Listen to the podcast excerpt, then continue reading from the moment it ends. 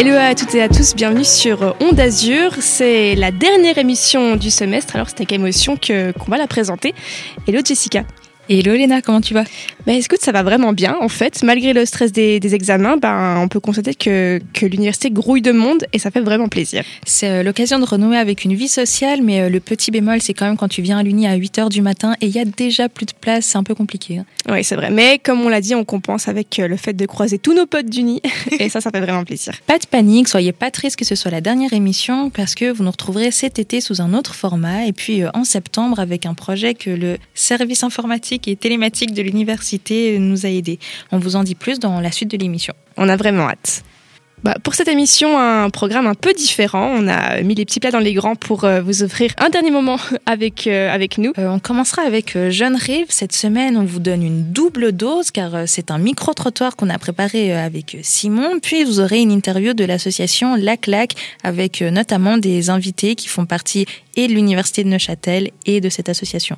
Et puis on retrouvera Clarisse qui nous parle de musicothérapie dans Ultrason, suivi de Jonathan dans euh, la rubrique Transat qui euh, nous parle... De quoi il nous parle Jessica? Il nous parle des bulles algorithmiques. Je ne sais pas si tu sais ce que c'est, mais heureusement que Jonathan sera là pour euh, nous en dire plus. Toujours là pour éclairer notre lanterne, le petit Jonathan. Et puis après on enchaînera avec euh, Odyssée, c'est Aurélia qui euh, nous fait le plaisir de prendre la parole pour euh, la première fois du semestre. Euh, Aurélia qui nous parle de gaspillage alimentaire, un sujet bien sûr intéressant. Euh, on enchaînera avec euh, la rubrique En sueur.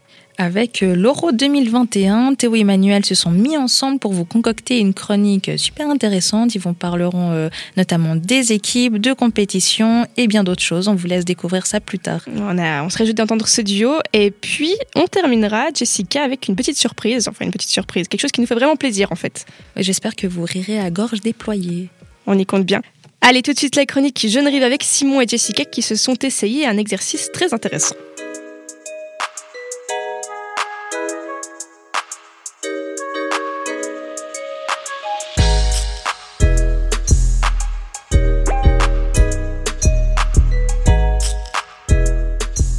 Salut Simon, je me tourne à présent vers toi. Tu viens de nous rejoindre dans le studio parce que c'est pas du tout préenregistré. Comment Absolument tu vas pas. Bonjour, bienvenue, mais bonjour Léna aussi. et je suis content d'être là avec vous. Salut Simon, bienvenue, merci de nous avoir rejoints. Trop bien. Alors là, euh, on a réalisé une chronique ensemble et je te propose qu'on fasse quand même un peu une introduction quand même pour que les gens sachent fait. Alors euh, le temps est passé super vite. J'ai l'impression qu'hier encore, je vous faisais la présentation d'Onde Azur. J'avais insisté sur le S à Onde et je vous cache pas que ça n'a pas forcément payé. Exactement. A priori, il n'y a qu'une seule onde sur le lac. Voilà. D'amateurs parmi les amateurs, pendant 13 semaines, on a quand même réussi à nous faire notre petite place dans le paysage médiatique. C'est exact. Moi, j'en suis à ma 13e signature d'octographe aujourd'hui, euh, mais vous allez plus le voir avec la suite de l'émission. J'aurais dû euh, t'en demander un avant de commencer l'enregistrement. Et puis, euh, j'avais surtout insisté sur le fait qu'on était une chouette équipe avec des idées plein la tête. Exactement, des idées plein la tête, et c'est le cas de le dire, parce qu'on vous a proposé pas moins de 13 animations au long de nos émissions, 12 interventions d'invités, et tout ça, ça fait plus de 100 chroniques. Et euh, 101 chroniques pour être exact, avec euh, des sujets variés allant du féminisme dans le rap aux recettes de cuisine en passant par les actus hebdomadaires. Et tout ça avec un total à ce jour de 27 personnes inscrites à l'association. Ça fait beaucoup de monde, Simon, et je te propose pour une fois de sortir un peu du studio et de partir à la rencontre des gens qui nous écoutent. Exactement. Alors, on va aller à la faculté des lettres, hein, hein, parce que c'est là qu'on est le plus à l'aise. et on vous emmène avec nous donc pour voir qu'est-ce que les gens euh, pensent de nous et s'ils nous connaissent. Allez, c'est parti. Bonjour, vous voulez participer à un micro-trottoir? Pardon? Vous- Est-ce que vous voulez participer à un micro-trottoir? Non, c'est gentil. Ok. Non, pas du tout. Bon. Alors, euh, on n'a peut-être pas eu le succès que ce qu'on pensait. Bon, c'était déjà mieux que quand on a été en droit et les gens nous ont regardé de haut en bas et nous ont dit ouais non vos questions euh, bof. Bof. on s'en rappellera tout le temps de celui-là. Mais bref, du coup, on a un peu insisté et on a quand même fini par trouver des gens. Écoutez. Oui, je connais Onde Azur, la radio des étudiants de l'université de Neuchâtel. Moi, je trouve que c'est un excellent projet parce qu'avant, il y avait le média euh, du Cafignon qui malheureusement n'existe plus maintenant, mais de format papier, ça devient un format audio et moi, je trouve que c'est vraiment une excellente nouvelle pour faire rayonner un petit peu les, les projets des étudiants, euh, peut-être même au-delà de l'université. Ben du coup je trouve ça pas mal, je connaissais pas, mais je vais un petit peu me renseigner dessus, du coup ça peut être intéressant.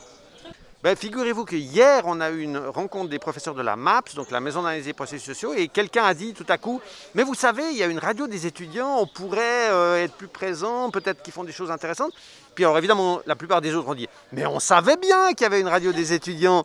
Mais enfin bref, toujours est-il que oui, il y a un écho, et je crois que, euh, surtout par les temps qui courent, on est un petit peu à distance les uns des autres, moi je trouve ça super. Mais je pense que c'est nécessaire en fait, parce qu'on est tous en train d'écouter, enfin on est beaucoup sur les réseaux sociaux, on est beaucoup... euh, Puis euh, une radio c'est quand même... Bah, c'est différent ça aussi, c'est... On écoute plus qu'on regarde. Et puis... Non mais vraiment je trouve que c'est super. Et je trouve que ça réunit les étudiants, je pense que c'est important de... bah, d'avoir aussi d'autres choses que justement ces réseaux sociaux, on est toujours en train de regarder l'image en même temps qu'on écoute. Et là, c'est, c'est, bah, c'est à la fois, ça rappelle un peu les radios, enfin ce qu'on écoutait à l'époque, donc c'est-à-dire que tu allumes ta radio et t'as pas la télé, enfin c'est pas la même chose. Et puis, euh, bah, en même temps, il y a un côté euh, aussi assez euh, local, dans le sens où c'est une radio universitaire, quoi, donc ça parle de choses qui nous sont proches en tant qu'étudiants. Puis en même temps, bah, en tant qu'étudiant, on réfléchit aussi sur euh, le monde, sur ce qui nous entoure, et du coup, bah, on a à la fois le local et le global. Et puis, euh, on a quand même demandé aux gens euh, ce qu'ils aimeraient écouter sur nos ondes, parce que vu qu'on va lancer une web radio, ce serait quand même intéressant d'avoir du contenu lié à l'université. Exactement. Et là, on a trouvé ben, des gens très intéressés et qui ont plein d'idées et je crois qu'on va beaucoup s'en inspirer. Alors, comme ça, non. En tout cas, enfin, je pense que si on fait du contenu qui a un lien avec la politique ou alors le féminisme, je vais écouter euh, très certainement. Mais sinon, c'est tout, enfin, comme idée que j'ai. Euh, ben, oui, en tout cas, ben, pour moi qui travaille sur les questions climatiques, je pense qu'il euh, y aurait des possibilités de choses à faire à ce niveau-là. Effectivement, pourquoi pas de, vulgarisation. Euh, Peut-être plus en lien avec le, campus. Euh, Il y a eu des changements un peu dans la structure de l'université. Je pense notamment au restaurant en lettres. Et puis ça, ça a pas mal créé de discussions, de solidarité aussi. Du coup, ça serait intéressant peut-être aussi de faire le point où on en est au niveau aussi des droits des personnes qui travaillent sur l'université qui ne sont pas étudiants. Et peut-être euh, faire le point là-dessus euh, en septembre. En bon journaliste aussi, je dirais euh, quand même une petite rubrique euh, nouvelle, pas forcément suisse ou, euh, ou euh, internationale, je sais pas, mais des, des nouvelles plutôt euh, euh, de l'université, euh, typiquement pour ce qu'il y a de nouveau, des choses comme ça quoi. Moi, je suis peut-être un petit peu vieux jeu, mais j'adore les émissions de débat. Donc, euh, des débats d'idées, des débats de fond, etc. Machin, c'est vraiment quelque chose que j'adore. Et aussi les émissions musicales. Avec des présentations, des nouveautés. Et pourquoi pas aussi mettre en avant les compositions que font les étudiantes et les étudiants au sein de l'université. Mais alors j'ai trouvé que vous aviez déjà euh, touché beaucoup de choses, notamment aussi la situation Covid pour les étudiants, euh, le climat, il me semble que vous en avez déjà parlé un petit peu. Et puis euh, je trouve que c'est super aussi de faire venir des musiciens, ou bien en tout cas des artistes. Je trouve que c'est c'est intéressant parce qu'il y a toute cette... bah, ce mouvement artistique en fait que je pense qui, qui est assez parallèle au mouvement climatique, au mouvement féministe, euh, tout ça. Et puis je trouve que ça pourrait être vachement intéressant d'interviewer, bah, j'en sais rien, des peintres ou d'autres euh, d'autres euh, artistes comme ça quoi. En tout cas, ça fait plaisir de sortir pour une fois du studio. On est toujours coincé dans notre comble et euh, là, on peut enfin voir euh, la lumière du jour et rencontrer vraiment les étudiants. Surtout pour ce premier micro-trottoir de l'histoire d'Onde Azur, ça fait euh, pas mal plaisir. Exactement. Et on espère pouvoir euh, continuer à en faire. Euh, C'est un format qui est vraiment intéressant et on se réjouit de, de pouvoir développer ça et toutes les idées qui ont été dites à travers euh, ce qu'on a pu récolter. Ouais, surtout qu'en septembre, du coup, on aura l'occasion de développer plusieurs projets parce que vu comme on l'a dit en intro, des projets, on en a plein la tête. Et pour le mot de la fin, viva Onde Azur C'est clair Bah, hyper cool l'idée des micro-trottoirs, Jessica. Et t'es bien courageuse parce que tu t'es ramassé pas mal devant. J'espère avoir un accueil plus chaleureux la prochaine fois que j'irai visiter le bâtiment de droit ou celui des sciences économiques. Bah oui, mais aussi Onde Azur maintenant bah, fait son petit bonhomme de chemin, on sera de plus en plus connu. Alors euh, on se fera accueillir à bras ouverts. Je l'espère pour toi. Euh, on reste dans la chronique euh, Jeune Rive, Jessica. On reste sur le campus avec Simon qui reçoit Lucas et Phileas. Ils font partie de l'association Lac Lac qui réalise des mini-documentaires sur d'autres jeunes qui vivent entre le lac Léman et le lac de Neuchâtel. C'est tout de suite dans Jeune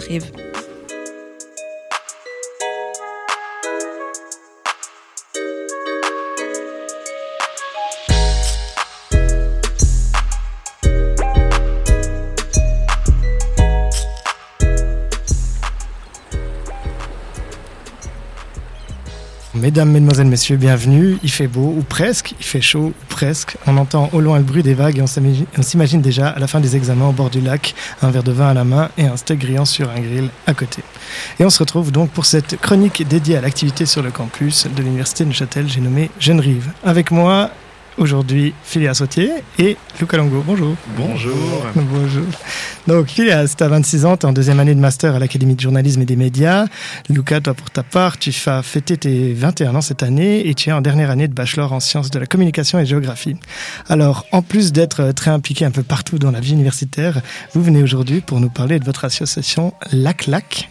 Donc, mis à part nous rappeler que cette belle étendue d'eau au coin de notre université euh, inspire un peu tout le monde, notamment dans le nom des émissions et, ou des associations, nous aussi, on, y passe. Dites-nous en quoi ça consiste, LAC-LAC. Mais je pense qu'on peut commencer par le nom. C'est euh, l'histoire d'une jolie rencontre quand même qui est assez propre à l'université de Neuchâtel qui s'était passée euh, il y a quelques années, maintenant il y a 3-4 ans, en, bachelor de, sciences de l'information et de la communication à Neuchâtel. Et puis euh, c'était des, jeunes voix qui étaient venus à Neuchâtel euh, faire le bachelor en sciences de l'information et de la communication et puis qui avaient rencontré des Neuchâtelois et puis des gens d'autres endroits en Suisse romande. Et on avait décidé de, de fonder euh, une, association médiatique ensemble qui s'appelle euh, Lac Lac, donc pour lac de lac de Neuchâtel et lac Léman aussi. J'ai failli dire lac de Genève, horreur. et, euh, et donc voilà, bref, euh, on, on avait, euh, on avait décidé de former ça ensemble. Et l'idée, c'était de faire un peu un média jeune, un média pour les jeunes, par les jeunes, dont le but était de donner la parole à la jeunesse. Et l'idée, c'était toujours de, de claquer les stéréotypes, euh, vu que c'est aussi la claque. La claque, Voilà, voilà, c'est ça. Il y, a, il y a plusieurs, il y a plusieurs niveaux de lecture sur ce, sur ce nom. Et l'idée, c'était de claquer les stéréotypes de la jeunesse. Et donc voilà, c'est ça, ça- ça- c'est né euh, dans les murs de l'université de Neuchâtel, mais voilà, c'est un, un projet roman et un projet médiatique et un projet euh, pour les jeunes euh, contre les stéréotypes. D'accord, super. Donc un beau projet audiovisuel. Donc toi, Philas, donc tu, tu fais partie des membres fondateurs de l'association, tu viens de le dire. Et euh, quel est ton rôle maintenant? Qu'est-ce que tu as comme, euh, comme rôle dans l'association? Et après, on, on demandera à Lucas. Je suis caissier. non, mais je suis caissier, mais euh, disons que voilà, après, euh, voilà, le, le- mon rôle, c'est pas tellement ça que le fait de participer en tant que membre, de participer aux différents projets qu'on fait, aux émissions, euh, d'amener, euh, d'amener, d'amener quelque chose, essayer d'amener un peu une, une force vive, je dirais que c'est ça. D'accord, super. Et toi, Lucas? Euh, ben, moi, je suis entré à la claque euh, une année après la- le, le début des, des premières, euh, des premières capsules. Ce qui m'avait plu à la claque, c'est- ça, ça a aussi été créé après la, la votation euh, Nobilag. C'était aussi pour, pour un peu donner une nouvelle, avoir un- aussi une nouvelle approche des jeunes et des médias, ce que je trouve hyper intéressant aussi, et je trouve toujours intéressant maintenant d'avoir un peu ce, ce lien entre jeunes et médias. Et moi, ben, mon rôle, c'est euh, c'est d'apporter aussi quelques idées en tant que membre euh, actif, comme, euh, comme on l'est tous. Comme on Mhm. l'est- Parce que vous êtes combien de membres du coup? On est 13. 13. 13, on est plus ou moins actifs en fonction de nos calendriers du semestre. Donc on peut venir proposer des idées assez librement, soit en début de semestre, au mieux, en fonction aussi des- du temps qu'on a à disposition. Et ça, c'est aussi vraiment super flexible et super euh, sympa au sein de la claque. Super. Alors justement, comment se passent euh, vos activités? Vous vous retrouvez souvent? Qu'est-ce que Qu'est-ce que vous y faites exactement à l'association?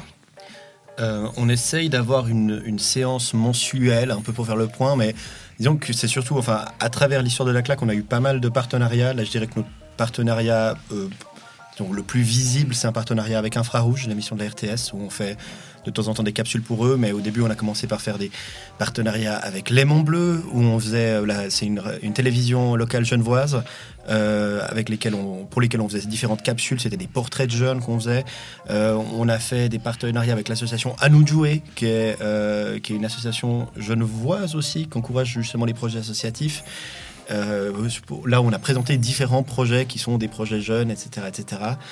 Et euh, voilà, enfin bref, enfin, on, a, on a différents, différents Ouais, projets. ça, Tu veux en citer quelques-uns d'autres? Non, alors on a surtout, bah, avec le, le, le groupe Anojo, on a quand même aussi euh, pu collaborer avec d'autres euh, associations. Donc ça, on, on crée un peu des liens entre associations et entre mandats qu'on a, et c'est ce qui est aussi euh, assez chouette. D'accord. Alors, tu as parlé justement des. Enfin, vous avez parlé des, euh, des euh, partenariats que vous avez fait avec euh, Infrarouge, notamment à l'RTS, avec euh, l'aimant bleu et tout. Est-ce que, comment vous en êtes arrivé là? Comment vous avez réussi à décrocher tout ça? Euh, grâce à Camille Lancy, qui est euh, une de nos membres fondatrices et qui, qui est très très forte pour, euh, pour, euh, pour avoir pour parler aux gens qu'il faut et, et, et dire et expliquer à quel point nos projets sont super. Non, euh, avec avec Infrarouge, en fait, oui, c'était ça. C'était euh, Camille Lancy et Gabriella Cabré, qui est une de nos anciennes membres, qui était nos, une, nos, enfin c'était nos deux premières rédactrices en chef, et puis euh, Gabriela plus membre maintenant, euh, sont allés euh, dans le public d'Infrarouge une fois voir une émission, et à la fin ils sont allés discuter avec Alexis Favre, le présentateur de l'émission, et ils sont allés lui expliquer qu'on était un média jeune, et puis que hum, on faisait plein de trucs super, et que et qu'on pensait qu'on pouvait leur apporter quelque chose. Donc euh, voilà, on, on- on a, ce qu'on a fait, c'est que bah voilà, Camille euh, en a parlé, et puis euh, Infrarouge a dit ok super, euh, vous venez nous voir dans un mois avec un projet. Ce qu'on a fait, ce qu'on a fait, on est arrivé, on est arrivé faire une, on est allé faire une réunion dans la tour à Genève, et puis au moment on était Gabriella, Camille et moi, et puis voilà, on leur a présenté un projet, on leur a expliqué bah voilà, nous notre grand truc c'est justement de faire des portraits de jeunes, etc. Et puis on a dit mais ce serait cool de quand vous faites un, un thème d'émission, de faire un portrait de jeunes en rapport avec euh, ce thème et qui, qui vient euh, donner son avis, qui vient dire sa vision. Par exemple, je sais pas si on fait sur le, sur le comment euh, s'occuper des personnes du troisième âge, on va interviewer un, un civiliste qui bosse dans un, Ouais, qui ouais, bosse dans un home et qui à la fin euh, peut euh, donner son avis ou poser une question euh, directement aux intervenants. Une fois, on avait, ouais, bref, grosso modo, on avait fait ça. On avait fait ça avec Simonetta Sommaruga aussi. On avait eu une Excellent, jeune militante pour le climat qui avait donné son avis sur euh, la question climatique, Mhm. qui avait posé une question directement à Simonetta Sommaruga, qui était là sur le plateau et tout ça. Excellent. C'est Donc- c'est cool, ouais. Donc justement, euh, pas de tabou. Donc euh, j'ai vu euh, sur votre site que vous parlez de plusieurs choses. Il y a notamment une question autour de la pornographie. Il y a beaucoup de, on en a parlé de la politique, etc. Donc vraiment euh, aucun tabou. Vous, vous vous limitez pas. Il y a une volonté de, de discussion pour tout le monde. Non, et puis c'est aussi un peu le, le but de la claque, c'est aussi de casser un peu ces, ces stéréotypes autour de la, autour de la jeunesse. Et euh, quand on parle de stéréotypes, ben, on doit forcément aborder tous les sujets, même ceux qui sont tabous. Parce que si on veut vraiment avoir un, vrai dialogue avec, euh, entre jeunes et entre, médias, il faut absolument parler de tout pour euh, toucher aussi euh, tout le monde et que tout le monde puisse aussi, se retrouver dans les thématiques qu'aborde la claque. Typiquement, quand on parle aussi des, émissions avec Simonetta Sommaruga ou encore cette année avec, Guy Parmelin, ça permet aussi à d'autres émissions bah, du service public d'avoir aussi un autre regard que eux pourraient peut-être pas forcément toucher, d'avoir aussi d'autres intervenants que eux, en tant que médias de service public, ne pourraient pas forcément avoir. Et nous, en fait, on est un peu ces, euh, ces médiateurs euh, entre le public euh, jeune et, les médias. Et ces émissions, enfin, avec les, présidents, les présidents de la Confédération, c'est vraiment quelque chose que j'apprécie à la claque parce que ça crée vraiment un lien et on voit vraiment du concret dans ces échanges de dialogue. Donc c'est vraiment chouette. Ok, super. On peut en parler un peu, mais bien, hein, rapidement. C'est un sujet que euh, tout le monde parle, une question qu'on est obligé de poser un peu depuis euh, une année maintenant. Euh, il y a eu la crise sanitaire, évidemment. Comment ça vous a impacté? J'ai vu que vous avez fait des, des petites capsules euh, qui s'appellent euh, justement La claque se confie ou se confine, avec un N entre parenthèses. Euh, Est-ce que vous avez pu quand même continuer vos activités? Est-ce que vous avez fait quelque chose? Euh, comment, comment ça se passe? Comment vous avez vécu la situation?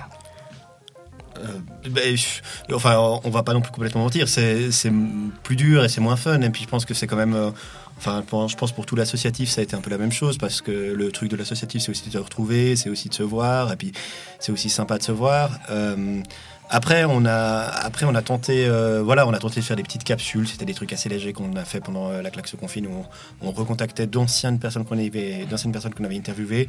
Mais euh, il y a aussi des projets un peu plus ambitieux qui se sont lancés avec des projets de podcast, des, des projets de reportage et des choses dans le genre. Et que je dirais que bah voilà le le temps, le temps, tant le temps qu'on avait, que peut-être un peu aussi de, de fonds qu'on avait accumulé en travaillant pour ouais. d'autres médias, ça nous a permis de nous lancer dans des trucs un peu plus ambitieux. Oui, ça a permis de faire, je pense, aussi un point euh, des, des vrais, des vrais enjeux de la claque, de se poser aussi un, un petit moment, d'avoir un peu ce- cette période un peu de, de vide. En fait, on doit se le dire, hein, on a fait aussi moins de séances, on était un peu moins actifs. C'est-à-dire que les gens avaient le temps, mais moins la motivation. Et euh, maintenant, euh, on a un peu posé les bases, on, a- on est parti sur des projets peut-être un tout petit peu plus ambitieux, un peu plus travaillés que juste des, des capsules vidéo. Et euh, je pense que c'est euh, c'est en, en bonne voie. Excellent. Et du coup, euh, en direct lien, qu'est-ce que vous avez comme ambition avec le futur Maintenant, ça recommence à se rouvrir. On a appris cet après-midi, euh, enfin cette semaine, que, que les, euh, qu'on va pouvoir se réunir entre 10 à 30 personnes. Comment, comment vous allez voir la suite Qu'est-ce que c'est quoi vos projets Euh, bah, je- pense que je pense que bon déjà on est content, on va, on va pouvoir boire des verres et c'est- ça fait aussi partie ça fait aussi partie du plaisir. Euh, mais après voilà comme on, comme on disait ben il y avait un peu le truc que ben, on avait on a pas mal bossé pour des médias jusqu'à maintenant. Et que là il y a des trucs qui se lancent de de je, je, je- vais pas en parler trop en détail parce que je crois que c'est je crois que c'est encore des trucs je, je suis pas toujours très au clair et je crois que c'est encore des trucs qui sont pas qui Mais sont des belles pas- ambitions, pas quoi. officiels mais disons voilà des, des podcasts des choses qu'on n'aurait peut-être pas eu le temps de faire des choses qu'on fait pour nous aussi pour nos pour nos canaux de diffusion. Et puis on bosse pas pour un autre média. Euh, des euh, on, on fait des podcasts, il y a un, repo- un reportage plus euh, euh, qui s'intéresse à, à des dimensions un peu plus artistiques, qui est aussi en train de- qui est aussi en train d'être élaboré. Et puis, bah, on continue à bosser pour Infrarouge quand même régulièrement. Euh, C'est quand même, on est quand même mandaté par eux à intervalles réguliers. Et puis, c'est quelque chose d'assez stimulant, quoi, parce qu'on est vraiment euh, là, on est tout de suite à la télé avec des Ouais, grands- c'est excellent. Ouais, mais quand même, c'est voilà, c'est des, c'est des invités impressionnants. C'est un endroit où où ça tape, où c'est musclé. Et puis, euh, Ouais. je veux dire, c'est on a on a quatre jours pour faire notre sujet. On doit trouver des intervenants.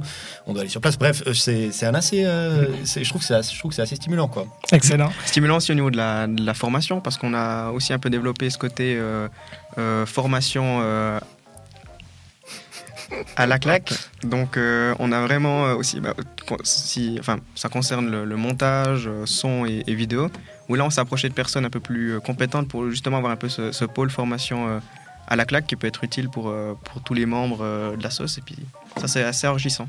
Excellent. Donc ça veut dire que vous avez quand même une formation qui est, qui est donnée au, au sein de la- l'association, ou bien c'est quelque chose plus qui se crée avec, euh, avec- en faisant? Ça se crée plus en, en se faisant. C'est un peu autodidacte. On se donne un peu des, des astuces euh, entre nous et on se montre un peu les choses euh, entre nous. Mais là, on a un peu, on s'est plutôt approché de, de professionnels pour, Ça, pour ça. Donc ça veut dire que c'est multimédiatique et donc que tout le monde peut venir. Mais si je veux rejoindre maintenant la claque, euh, est-ce que j'ai des besoins d'avoir des, des prérequis particuliers? Est-ce que je dois venir à forcément de l'Académie de journalisme et des médias? Est-ce que comment comment ça se passe? Mm, Non. Et non. comment je dois faire surtout? Non, je suis, je suis le seul qui suis à l'Académie de journalisme et des médias. Euh, ce qui est très bien. Je vous encourage à faire la JM si vous avez envie. Faites la JM. Euh, oui, oui, non, vive la JM, absolument. Euh, et non, non, non, non, ab- absolument pas. Non, il y a tout le monde qui est intéressé, curieux, qui a envie de voir ce que c'est, ou bien qui se dit, ah, mais le projet, justement, ça a l'air cool, j'ai envie d'avoir du matériel, des ressources, des gens pour faire ce que j'ai envie, ou bien pour pouvoir participer à un autre projet, ben, comme les projets qu'on fait avec Infrarouge et tout ça. Il faut nous envoyer un message. On a une page Facebook, on a un compte Instagram.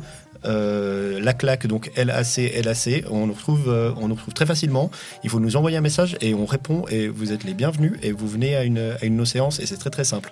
Donc voilà, je sais qu'il y a pas mal de gens euh, à Neuchâtel parce que justement il y a Infocom, il y a l'Académie de journalisme qui sont intéressés par ce côté. euh, par ce côté euh, association, création de contenu, euh, ben venez quoi. Venez, on a, on a de la place et puis on, sera ravis de vous accueillir. Excellent, super. Alors on arrive gentiment à la fin de notre interview. En tout cas, merci beaucoup Phileas, euh, Autier et Luca Longo d'être venus euh, sur Jeune Rive pour nous parler de votre association. Euh, Luca, un mot de la fin peut-être? Ben, je vous souhaite euh, un bel été, puis euh, j'espère euh, voir quelques auditeurs d'Onde Azur présents à nos séances à la rentrée. Et j'espère qu'on pourra faire aussi un peu de partenariat, ça pourrait être super. Avec plaisir. podcasts. Magnifique. Tout est possible. Encore merci à vous deux, en espérant vous revoir bientôt sur les écrans. Nous, on vous dit à bientôt sur la radio, sur Onde Azur évidemment. Merci. Bisous. Merci Simon, Lucas et Phileas. J'espère que plein de personnes voudront vous rejoindre. Et maintenant, on enchaîne tout de suite avec Ultrason. Qu'est-ce qu'il y a au menu, Léna? Eh ben, c'est Clarisse qui nous rejoint. Cl- Clarisse, notre chroniqueuse, souvent dans la rubrique Transat, elle opte pour Ultrason cette semaine puisqu'elle vient nous parler de musicothérapie.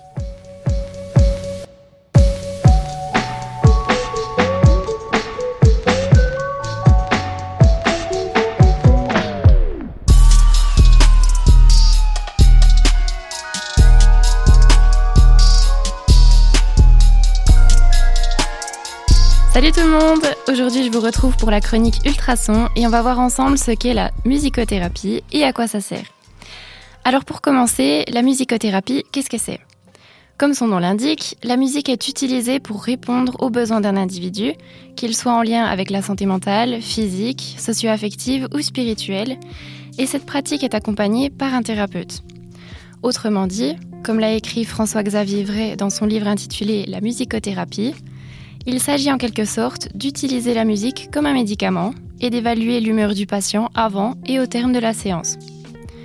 Différentes modalités peuvent être utilisées, comme par exemple la musique dite réceptive, où le patient va écouter de la musique, ce qui va peut-être donner suite à une discussion avec le thérapeute, ou alors la musique dite active, où le patient va produire du contenu musical par le chant ou en jouant d'un instrument par exemple. La musicothérapie peut profiter à des personnes avec ou sans pathologie. Par exemple, des séances sont proposées aux femmes enceintes pour mieux vivre leur grossesse ou alors pour créer un lien avec leur bébé avant la naissance ou encore pour l'accouchement. D'ailleurs, il y a des services des prématurés dans certains hôpitaux qui utilisent la musicothérapie pour former une ambiance plus sécurisante pour le bébé. La musicothérapie peut aussi aider les personnes pour qui il est plus simple de communiquer par la musique que par la parole. Si on prend l'exemple de personnes avec une trisomie, qui sont généralement très sensibles, ils peuvent exprimer cette sensibilité grâce à la musique. Quant aux troubles du développement, qui peuvent aller de la déficience légère à l'autisme, mais aussi dans le cas de traumatisme ou d'abus, l'art peut être une bonne échappatoire. C'est un domaine dans lequel l'indicible est communicable autrement. Quand on regarde notre adolescence, je pense qu'on a à peu près tous eu au moins un moment où la seule chose qu'on avait envie de faire, c'était d'écouter notre musique tranquille dans notre coin et que personne ne vienne nous déranger. Pour le thérapeute, il est aussi intéressant d'utiliser ce domaine-là pour entrer en contact avec ses patients. Parce qu'au final, les musiques qu'on a envie d'écouter sur le moment entrent en résonance avec notre état affectif. Je sais pas comment vous, vous fonctionnez, mais en général, quand je me sens triste ou pas trop motivée, je vais plutôt écouter des musiques calmes. Alors que quand je suis vraiment au taquet, j'aurai besoin de musiques qui ont du peps. J'imagine que c'est aussi une sorte d'automusicothérapie en un sens. On s'identifie à la musique et du coup, on peut se rendre compte, de même que le thérapeute, dans quel état affectif on est.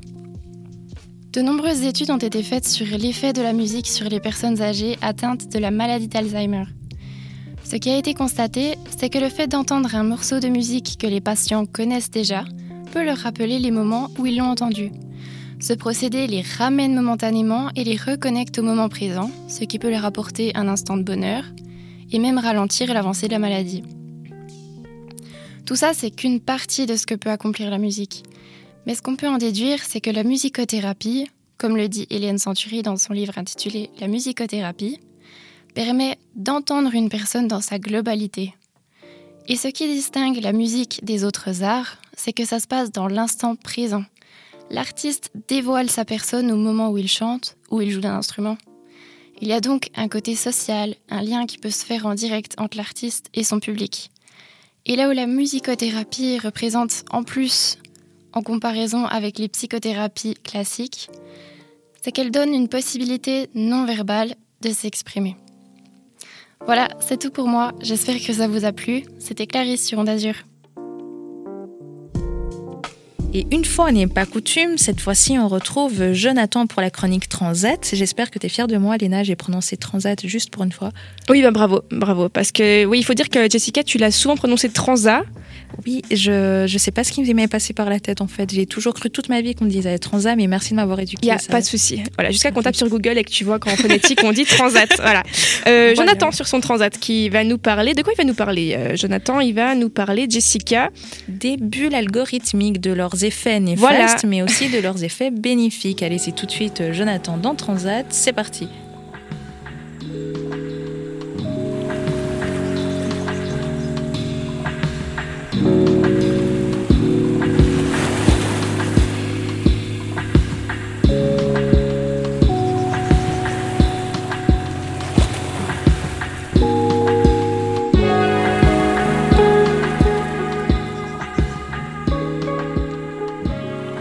Tous déjà expérimenté au travers des réseaux sociaux, l'algorithme est un puissant outil qui nous recommande du contenu d'après nos habitudes de consommation. Omniprésent sur YouTube et Facebook et encore plus sur TikTok, le but est de nous faire rester le plus longtemps possible sur la plateforme, tout cela dans une visée bien évidemment commerciale qui est donc de nous montrer le plus de publicité possible. Comme exemple typique, un jour vous regardez quelques vidéos d'un YouTuber et le lendemain, comme par hasard, on vous recommande de nouvelles vidéos de ce même YouTuber.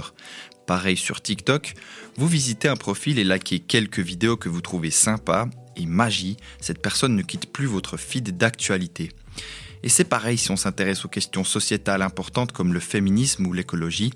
L'algorithme participe à nous enfermer dans ce que les spécialistes appellent des chambres d'écho, où tous les avis vont dans la même direction, qu'ils soient progressistes ou plutôt conservateurs. Alors tout ça, on pourrait se dire que c'est très bien finalement, plus besoin de chercher ce qu'on veut regarder, on a tout sous la main sans faire d'effort, mais comme je vais vous le démontrer, la bulle algorithmique comporte de nombreux dangers, on en recense trois principaux. Tout d'abord, il y a le problème du safe space. C'est le fait donc d'avoir cette harmonie de contenu qui ne contredit jamais nos croyances. Cela nous fait perdre en empathie puisqu'à force on a de la peine à concevoir que d'autres gens pensent différemment. Ces gens-là n'apparaissent plus, n'existent plus dans notre feed d'actualité. D'ailleurs, dans une société où l'information est disponible partout et en tout temps, on n'a jamais été aussi fermé d'esprit et centré sur notre bulle algorithmique. Cette zone de confort dans laquelle on s'enferme de façon consciente ou non est renforcée par le biais de confirmation qui fait qu'on sélectionne et s'intéresse davantage aux informations qui renforcent nos croyances initiales.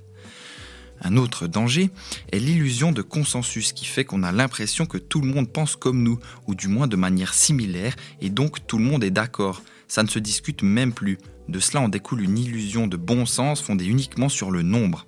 En effet, imaginons que je ne vois que des publications dénonçant la nouvelle initiative fédérale. Tout le monde pense la même chose, nous avons le bon sens. On retrouve aussi ce danger dans les théories du complot, où à force d'être enfermé dans des vidéos dénonçant le conspirationnisme, on ne peut que y croire, tout le monde semble s'accorder. Pour prendre un exemple parlant, on a vu cela aux USA lors de la récente campagne présidentielle, où démocrates et républicains ne se comprennent plus. Enfin, et dernier danger, mais qui peut être aussi quelque chose de bien cette fois-ci, c'est cette aspiration à l'algorithme. En effet, il est nécessaire, voire primordial, de toujours maîtriser ce qu'on regarde sur ces plateformes hautement addictives. Je m'explique. Imaginons que vous vous intéressez à la philosophie. Comme le sujet vous passionne, vous ressentirez sûrement une certaine boulimie à tout vouloir savoir et connaître, et dans cette mesure, l'algorithme n'est pas une si mauvaise chose puisque vous en apprendrez toujours plus. Mais si je prends maintenant mon propre exemple, moi qui aime traîner parfois sur TikTok, je me retrouve vite à regarder des vidéos sans raison et il est souvent très dur de se détacher d'un contenu fait exprès pour moi. Tout cela me fait perdre à la fin de la journée un temps fou alors que je devrais plutôt réviser mes examens qui arrivent bientôt. En conclusion, il est nécessaire de toujours garder la maîtrise de ce qu'on regarde, soit en sélectionnant les vidéos à l'avance, soit en définissant un temps de réseaux sociaux à ne pas dépasser pour ne pas finir perdu. Et pour éviter les phénomènes de chambre d'écho, il est aussi important de voir ce que pensent d'autres gens sur une certaine thématique, ce qui peut nous faire réfléchir, nous remettre en question et pourquoi pas nous faire changer d'avis. Bon bah merci Jonathan, euh, très intello cette euh, chronique dans Transat qu'on a apprécié, qu'on avait déjà, on avait déjà un peu entendu ce, ce genre de débat. C'est un peu euh, un effet déjà vu euh, pour toi Léna et puis pour moi aussi vu qu'on a des cours de communication, on Mhm. avait déjà entendu ça notamment euh, dans le cours de communiquer à l'ère digitale. Voilà. Très intéressant d'ailleurs, les sciences de l'information et de la communication. Je fais un peu de pub pour le pilier. il faut, il faut. Euh, un peu de communication d'intérêt général maintenant, Jessica. C'est Aurélia qui euh, nous rejoint. Elle euh, parle d'un sujet qui fait mouche, le gaspillage alimentaire. Ça se passe dans la rubrique Odyssée.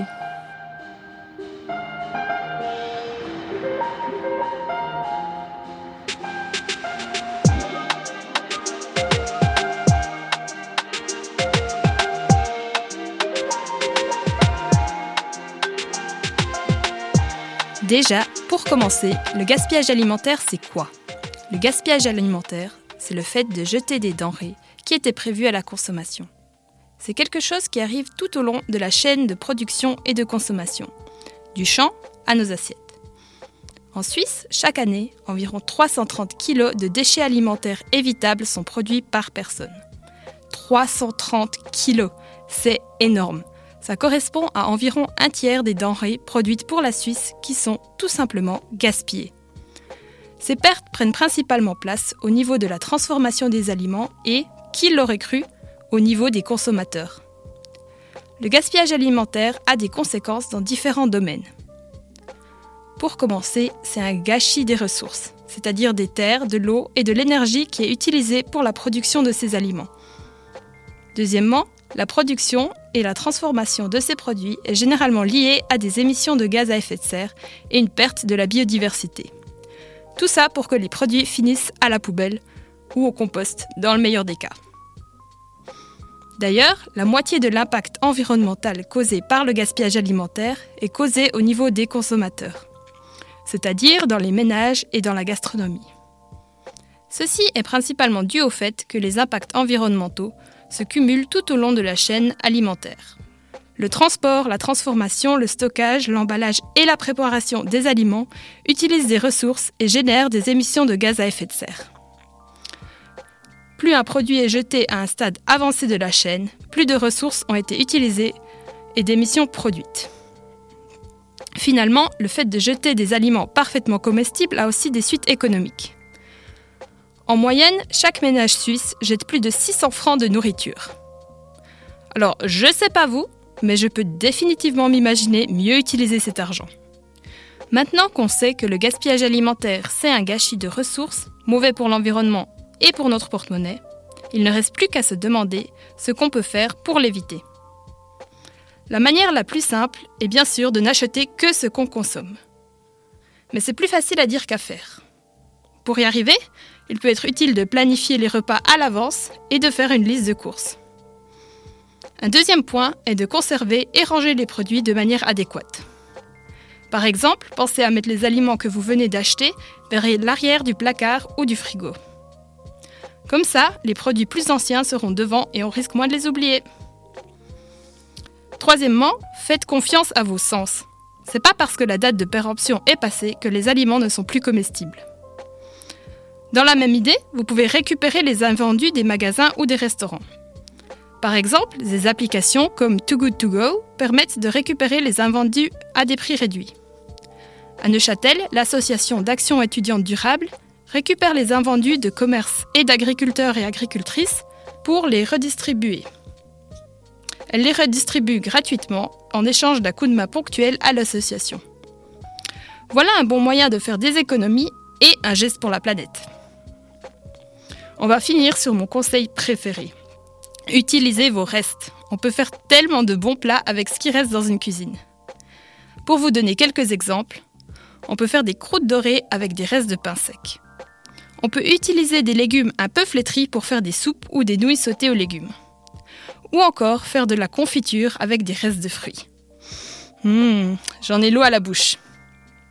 Si vous voulez encore en savoir plus, je vous recommande de jeter un coup d'œil au site internet safefood.ch qui donne plein de bons plans pour éviter le gaspillage alimentaire.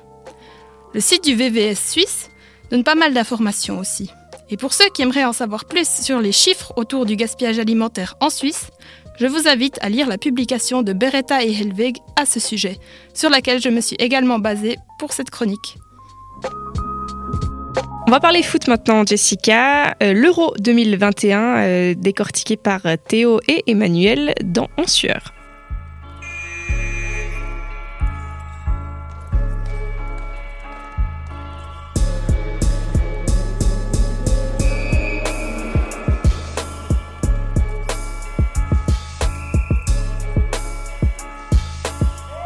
Bon Théo, tu sais ce qui arrive très prochainement, non? Les examens? Ouais, m'en parle pas. J'en ai un vendredi prochain et là, je commence à paniquer. Ah oui, c'est vrai qu'il y a les examens, j'avais oublié. Mais là, je te parlais de quelque chose de bien plus important dans la vie. L'Euro 2021. Enfin, 2020. Enfin, l'Euro 2020 qui a lieu en 2021. Parce que oui, ça y est, nous y sommes les amis. Sortez les drapeaux, les maillots et les vous vous êtes là. Je sais pas si tu te souviens de cet instrument, euh, Théo. Ouais, un vrai son mélodieux qui venait caresser nos oreilles.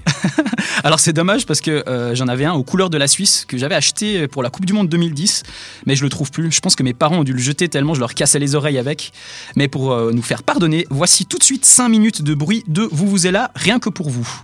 Non, je rigole. Mais juste quelques secondes, allez, pour se remémorer ce fantastique instrument qui a disparu encore plus vite que la tectonique.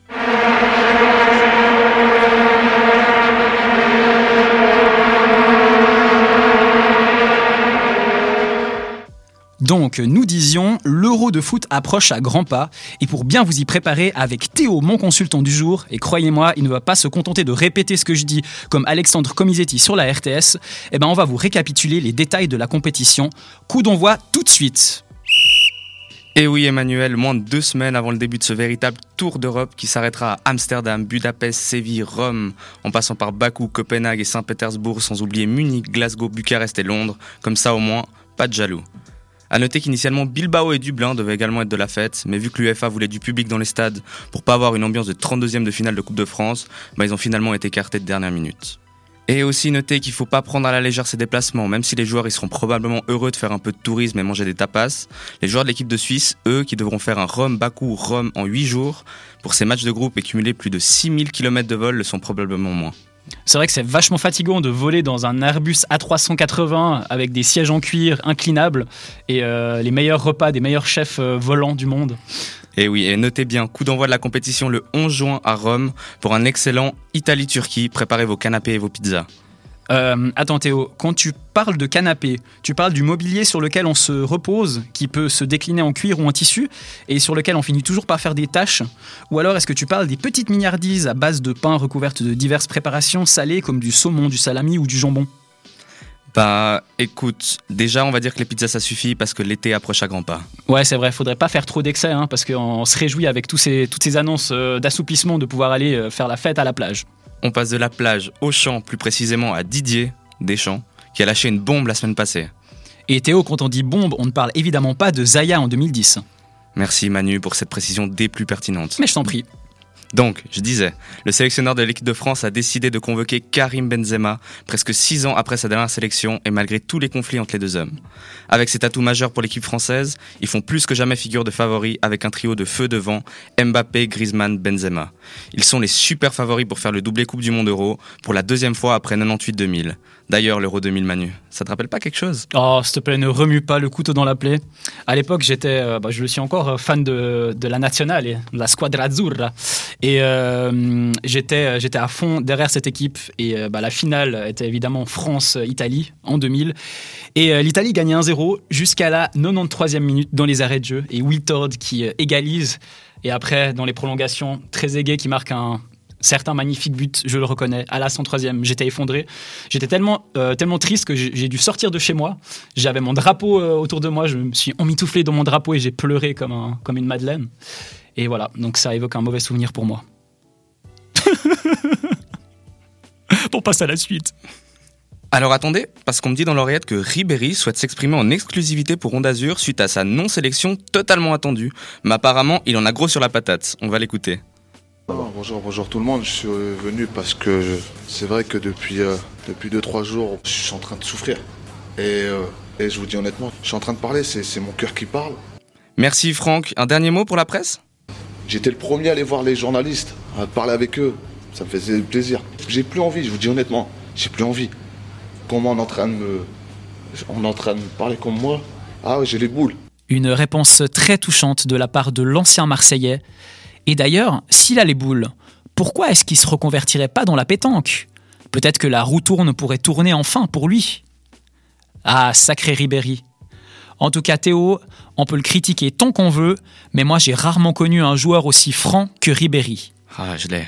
Bref, revenons à la vraie actu. Suite à l'annonce de la sélection de Benzema, la vente des maillots de l'équipe de France a connu une hausse de 1200% en une semaine seulement. Ce qui sera probablement pas le cas pour les maillots extérieurs Puma pour 7 euros, qui ne font de loin pas l'unanimité sur les réseaux. Ah, Je suis d'accord avec toi, Théo, ils sont vraiment dégueulasses. On dirait les maillots de supporters de chez Dozenbach à 12 francs 90, avec juste le nom de l'équipe, le drapeau et quand même un petit logo Puma euh, pour pas oublier les sponsors évidemment. Sauf que là, il vous coûtera 99,90. Donc euh, si je peux vous donner un conseil, attendez que les équipes en question soient éliminées et que les maillots soient soldés. Ça vous fera des économies. Ou alors supporter une équipe chez Nike ou Adidas. Voilà, exactement, qui, sont des, qui ont des maillots nettement plus beaux. Autre retour de marque, celui de Thomas Müller, initialement écarté de la sélection allemande après la Coupe du Monde 2018 catastrophique pour la Mannschaft, Joachim Löw a décidé de lui refaire confiance après une saison incroyable. 11 buts et 16 passes décisives en championnat. Ah, Thomas Müller, moi j'ai toujours adoré ce joueur. Alors, il est un peu à contre-courant, il ressemble à rien comme ça, il a aucune classe, mais il est efficace, il se donne toujours à fond et il a vraiment une mentalité de guerrier. Et ça, c'est vraiment précieux pour l'équipe d'Allem- d'Allemagne.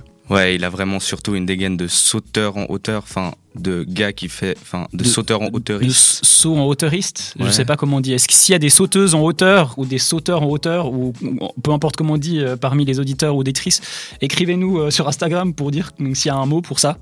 Mais vous avez compris. Si on parle des retours, il faut évidemment parler des absents de marque. La nouvelle est tombée la semaine passée. Après sept compétitions majeures de suite, Sergio Ramos ne sera pas à l'Euro, faute à une blessure au genou qui l'aura poursuivi toute la saison. Et l'absence de Sergio Ramos est plutôt une bonne nouvelle pour les attaquants des autres équipes parce qu'ils éviteront de se faire rudoyer par le sanguin défenseur central madrilène. D'ailleurs, en parlant des autres équipes, Théo, quel serait ton pronostic pour cet euro?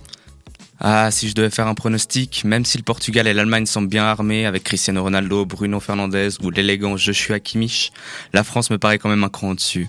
Mais pourquoi pas rêver voir l'Italie au sommet de l'Europe après une transformation éclair et un rajeunissement de l'effectif qui a fait le plus grand bien à la suite de la non-qualification à la Coupe du Monde 2018. Merci Théo pour cette analyse. Et si tu le permets, je vais également y aller de mon petit pronostic. Et moi, je mettrai une petite pièce, ou plutôt un dinar, sur l'équipe d'Algérie. Et oui, je sais, ça paraît surprenant, mais moi je les vois assez bien euh, remporter euh, cette euh, compétition. Et ce serait une prouesse, puisque ce serait le premier pays africain à remporter un euro. Imagine les scènes de liesse dans les rues de Neuchâtel, on entendrait des One, two, three, vive l'Algérie. Ce serait magnifique, n'est-ce pas? Après, euh, oui Théo, moi je t'avoue que ça me ferait aussi plaisir de voir euh, cette équipe nationale d'Italie sur le toit de l'Europe en train de crier Vaffanculo à toute la concurrence, euh, notamment avec leur jeune effectif, hein, de ces fougueux joueurs qui seront peut-être la, prochaine génération de bons joueurs transalpins. Mais il y a quand même d'autres équipes qui peuvent prétendre au titre, et je te suis aussi sur la France qui, sur le papier, a, je pense selon moi, la, meilleure, équipe en fait de la compétition. Et euh, quand même, il ne faut pas oublier non plus euh, l'Angleterre. Moi, j'ai toujours beaucoup euh, aimé cette équipe qui n'a plus rien gagné au niveau donc l'équipe nationale depuis 66, la Coupe du Monde 66, qui n'a jamais gagné d'euro. donc, ils seront e-, extrêmement motivés pour cette compétition. Et puis, il y a aussi la Belgique qui avait fini troisième à la dernière Coupe du Monde et qui, je pense, c'est un peu le dernier moment pour cette génération. Euh, génération dorée, ouais. Exactement, euh, pour empocher euh, peut-être un titre avec notamment Lukaku qui est fraîchement champion d'Italie avec l'Inter et qui a fait une grosse saison. Qui me fait mal au cœur d'ailleurs. Oui, c'est vrai. Ouais, Forza Juve. et puis s'est placé. Et puis aussi Kevin De Bruyne, KDB, qui a fait une énorme saison aussi avec Manchester City, qui a été titré en Angleterre. Et en fait, il y a un moyen très simple de savoir si De Bruyne est en forme. C'est en fait la couleur de ses joues. Alors c'est prouvé scientifiquement. Donc plus ses joues euh, sont rouges vifs, euh, plus il est chaud et, meilleur en fait sur le terrain. Donc euh, voilà, si vous savez pas, au début du match, regardez les joues de De Bruyne et si elles sont vraiment rouges vifs, c'est qu'il est en feu et qui vous promet un match de malade. Voilà. Bon Théo, on parle de, des autres équipes, mais pensons également à la Nati. Et oui, pourquoi pas rêver d'une surprise? Bah ouais. Ouais, je sais, à chaque fois on se met à rêver, puis on se fait refroidir par un poteau de Zemaili contre l'Argentine, un penalty de raté de Chaka contre la Pologne, ou les malheureux penalty de Streller et Barnetta contre l'Ukraine. Mais qui sait? Peut-être que le coup d'éclat viendra d'un des deux Lausannois sélectionnés un peu à la surprise générale, Zekiri et Endoy, qui feront enfin voir des quarts de finale à cette belle et jeune équipe suisse. En tout cas, on y croit quand même. Euh, et comme l'avait euh, expliqué euh, Yannick dans sa chronique sur la malédiction de la Suisse qui ne passe pas les huitièmes de finale, peut-être que justement, ce sera l'année où on va briser, cette, malédiction. On y croit. Et ben voilà, même si plusieurs sélectionneurs n'ont pas encore divulgué leur effectif de 26 joueurs, ça devrait pas tarder puisque le délai est fixé au 1er juin. Vous savez presque tout désormais sur cette compétition. En tout cas, moi je me réjouis et j'avoue que plus les années passent, moins je suis les matchs de foot. Mais j'ai toujours aimé ces compétitions internationales. Je trouve qu'il y a une ambiance particulière. Et toi, Théo, t'en penses quoi? Bah écoute, en supportant l'Italie et la Suisse, bah les souvenirs d'Euro, ils peuvent que être mauvais. Hein. Si je dois en citer un seul, bah sûrement l'humiliation de 2012. Après un Euro solide, une bonne équipe, on espérait tous, enfin en tout cas moi, que l'Italie puisse arrêter la dynastie espagnole. Bah résultat, je suis parti me coucher. Contrairement à toi en 2000, c'était pas sous mon drapeau, c'était sous ma couette, en pleurs après le 4-0 de Juan Mata à la 90e minute. bon, en tout cas, on a les mêmes émotions, donc euh, on va sûrement vibrer ensemble et aussi euh, déprimer ensemble potentiellement. Et, et rêver surtout, rêver. Et rêver, c'est vrai, c'est important, il faut rêver. Mais c'est vrai, d'ailleurs, tu parles de rêver, et moi je pense que représenter son pays, c'est quelque chose de spécial. Euh, et puis, euh, bah, pendant ces euros, il y a des éternelles surprises. On découvre des joueurs ou des équipes qu'on n'a pas l'habitude de voir. Et puis surtout, il y a ces moments visuels mémorables. Un coup de boule dans le plexus de Materazzi, un papillon qui, qui se pose sur le nez de Cristiano Ronaldo, des scandales d'arbitrage et les théories du complot euh, du genre Ouais, c'est n'importe quoi, ils ont payé l'arbitre. Ouais, mais des fois, ils payent vraiment l'arbitre. Enfin, c'est évident c'est vrai que voilà, on va pas refaire l'histoire des compétitions euh, nationales, mais il y a quand même quelques belles preuves euh, en vidéo. Je pense notamment à un Italie-Corée. en 2002, euh, Exactement. Voilà, on va pas revenir là-dessus. Ça va encore nous, nous faire déprimer. Mais bon, en résumé, ce qui est sûr, c'est qu'il y aura sûrement du spectacle et surtout l'euro sera une bonne excuse pour inviter du monde à la maison et passer des soirées entre amis avec la panoplie bière, chips, les Pringles, attention, édition spéciale, et des grillades sponsorisées par la Copé, parce que quand tu grilles un truc, ça fait ch ch Shakiri. Mais en fait, ça aurait aussi fonctionné avec ch, ch, Chaka. Par contre, je viens d'avoir une idée justement de pub qui impliquerait un autre joueur de l'équipe suisse. Ce serait pour un fitness avec Yann Sommer. pour avoir le Summer Body. Oh là là. Parce qu'il est vraiment beau gosse, hein, Yann Sommer. Franchement, si je devais être un joueur de l'équipe de Suisse, ce serait lui. Parce que toutes les meufs le kiffent et il est vraiment. euh, et il est bon en plus. C'est un Et bon tu, gardien. tu rêves pas des mollets de Shakiri? Non, parce qu'en fait, euh, je porte des jeans en général assez serrés et je pense que je, je les déchirerais du coup. Bon, bah voilà, quoi qu'il arrive, euh, on vous souhaite ben, un bon euro, un bel été et n'oubliez quand même pas de réviser pour vos examens. Force à vous. Ouais, puis on se retrouve l'année prochaine pour la belle Coupe du Monde au Qatar. Et oui, une Coupe du Monde plutôt particulière, puisque au Qatar, ce sera l'été, mais chez nous, en Suisse, ce sera l'hiver. Donc euh, Théo, on aura meilleur temps, euh, non pas de s'emmitoufler dans notre couverture ou dans notre drapeau d'Italie, mais dans une bonne doudoune pour ne pas avoir froid dans les fan zones. Oh, ça fait rêver. Voilà, c'est tout pour nous. En tout cas, merci de nous avoir euh, suivis. C'était la dernière chronique 11 sueur du semestre. Merci à toi Théo pour tes analyses toujours très euh, précises de consultant. Et à toi Manu pour certaines euh, précisions des plus pertinentes. Mais je t'en prie, merci à vous euh, et puis euh, à tout bientôt. Ciao ciao. Ciao ciao. Rot-Weiß von der Schweiz, olé olé. Allez les rouges, allez les Suisses, vers la victoire. Et euh, maintenant, on va enfin pouvoir vous dévoiler la surprise dont on vous parlait en début d'émission. Il s'agit d'un bêtisier. On a concocté toutes les pépites qu'on pouvait euh, trouver au fur et à mesure de ces 13 émissions. Et il y en a des belles. ouais, et c'est euh, tout de suite sur Onde Azur. Allez, c'est parti. Alors, autant vous dire qu'on a de tout entre les accents neuchâtelois. C'était Coralie pour le tour de l'actu. C'était nul. Les faux départs. Du coup, t'as déjà, t'as déjà commencé là? Ok, je parle dans le vide. Et les appels téléphoniques pendant les enregistrements. Il y a quelqu'un qui m'appelle. Désolée. Bonjour. Allô? Allô? Bon, bref, quelqu'un s'est trompé, merci. Puis euh, l'articulation, c'est pas gagné non plus. Et euh, la maîtrise du français, c'est pas trop ça. Ben si justement, laisse-moi t'expliquer exactement pourquoi tout de suite dans le sas de compré... Putain, de, de, de, Vas-y, je te, je te relance Ouais. et tu suis. Tu t'en souviens toi ou pas des, de Théo des Vuvuzela Ouais, un son mélodique. ça se dit pas mélodique, mélodieux on dit. oh merde. Oh, c'est pas grave. Et euh, Léna, quand tu restes avec Emmanuel la moitié de la nuit au Ah studio, non. et ben ça donne ça.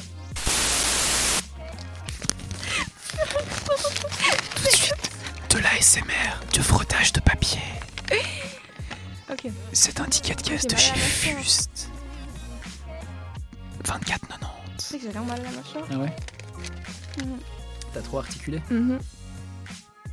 Et puis euh, notre bêtisier touche à sa fin. C'était euh, quand même de sacrées pépites. hein. Oui, beaucoup de, beaucoup de plaisir dans, euh, dans ce studio, Jessica, tout au long du semestre.